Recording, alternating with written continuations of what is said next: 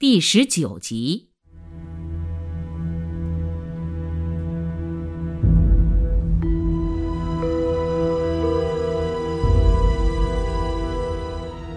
一九三二年，上海一二八事变发生。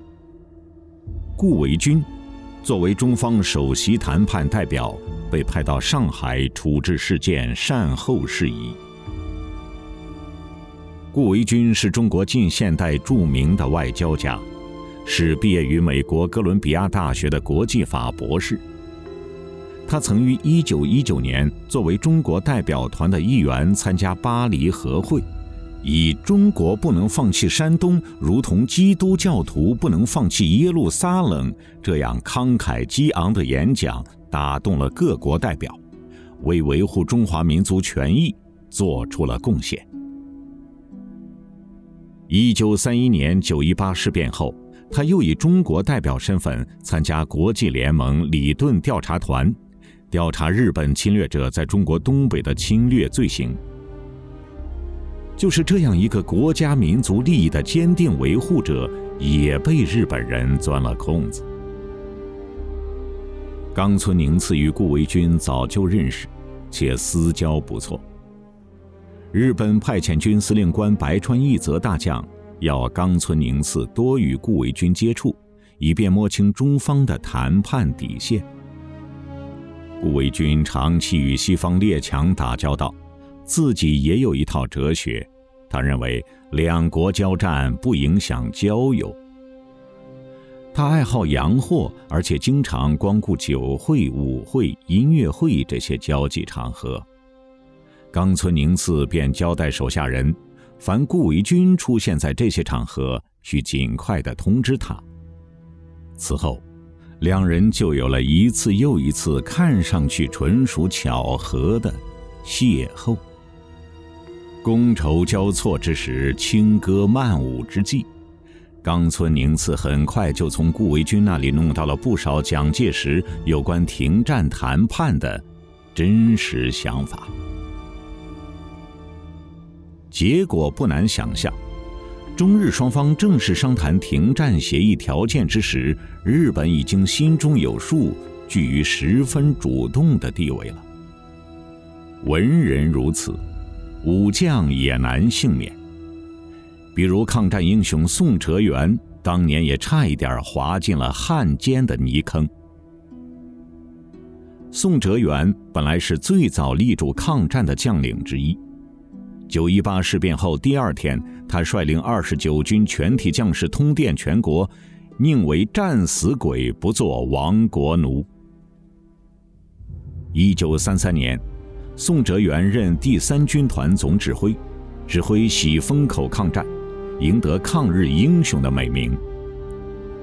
但宋哲元不是蒋介石的嫡系，原是冯玉祥部下的五虎将之一。在国民党新军阀混战中是著名的反蒋人物，蒋介石也一直想借机收拾他。一九三五年，日军挑起第二次张北事件后，蒋介石借机免去了宋哲元的察哈尔省政府主席的职务，并有意调二十九军去江西剿共，好扫除中央军在华北的障碍。宋哲元已然知道，国民党对他的支持与保护已不再可能。他想保住自己在华北的地盘，只有取得日军的谅解。于是，他通过亲信与日军联络，把自己的处境和苦衷告诉日本华北驻屯军参谋长酒井隆，还向他表示了合作的愿望。驻屯军反应很快。马上宣布，宋哲元必须在位，不再提将宋部压迫到黄河以南的原定设想了。与日军的默契不仅保住了宋哲元自己在华北的地盘，而且丰台事件后，他趁机把二十九军第三十七师调到北平，使自己的势力从察哈尔扩展到了平津。为了防止宋哲元进一步倒向日本。蒋介石采取了一系列拉拢活动。一九三五年八月二十八日，宋哲元被正式任命为平津卫戍司令。由此，宋哲元实际开始操纵冀察的军政大权，开始在民族大义与集团私利矛盾冲突的刀尖上走钢丝。再后来，他又成了土肥原贤二选中的傀儡，开始一点点动摇，在军事政治的压力与一己私利的诱惑下，一点点走到了宣布华北自治的边缘。最终制止宋哲元的危险行为，击碎土肥原华北自治梦想的，是沸腾的全国舆论。是北平爆发的幺二九抗日救亡运动，但也仅仅是制止，停止向危险方向继续滑动。宋哲元对日本态度的真正转变，是在他派亲信参加一九三七年二月国民党五届三中全会之后。这次会议，国民党确定了停止内战、实行国共合作的原则，于是。宋哲元的立场转变，最后使他变成了日本华北驻屯军的打击对象，最终就爆发了七七事变。发动七七事变的日本华北驻屯军八千四百人，宋哲元部二十九军十万人。八千四百人是查遍了有关这段历史的所有记载所采取的最高数字。日本侵略者以区区八千四百兵力，在北平南端宛平城附近的卢沟桥发动事变，挑起了中日之间的全面战争。通过宋哲元，可以看到这是中国许多旧式军人的深刻悲剧。他们的信仰和他们的主义，皆敌不过他们个人的切身利益。国民党副总裁汪精卫就说：“战呢，是会打败仗的；和呢，是会吃亏的。就老实承认吃亏，并且求于吃亏之后有所抵偿。”他问冯玉祥：“大家都说抗战到底，底在何处啊？”冯玉祥回答。日本投降。汪精卫后来嘲弄说：“这简直是一个丘巴的狂妄与无知。”当时，像汪精卫这样无心抗日、谋求妥协的，大有人在。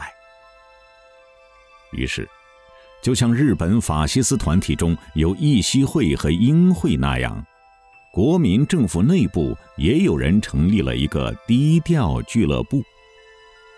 这是一伙儿对抗战前景持悲观情绪、认为战必败的统治层所谓的精英，他们经常聚集在南京西流湾八号周佛海的花园洋房或高宗武的寓所内，议论为政，反对抗战。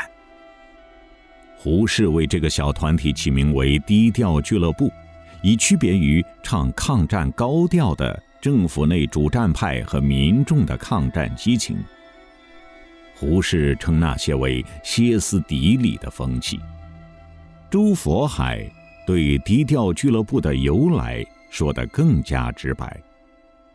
他说道：“共产党、桂系以及一切失意分子都很明白的知道，抗日是倒蒋的唯一手段。”他们因为要倒蒋，所以高唱持久全面的抗日战争。蒋先生本想以更高的调子压服反对他的人，而这些人就利用蒋先生自己的高调，逼着蒋先生钻牛角。调子越唱越高，牛角就不得不越钻越深。当抗战到底的调子高唱入云的时候。谁也不敢唱和平的低调，故我们主张和平的这一个小集团，便名为“低调俱乐部”。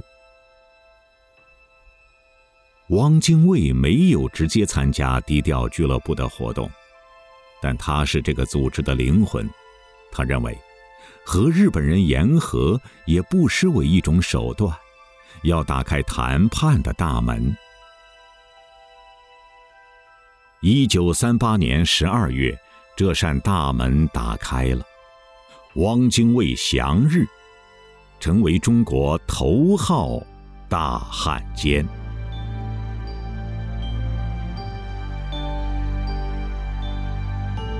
以上您听到的是大型系列节目《为什么是中国》，作者金一南，播讲倪亚牛，音频制作杨小磊。欢迎下期继续收听。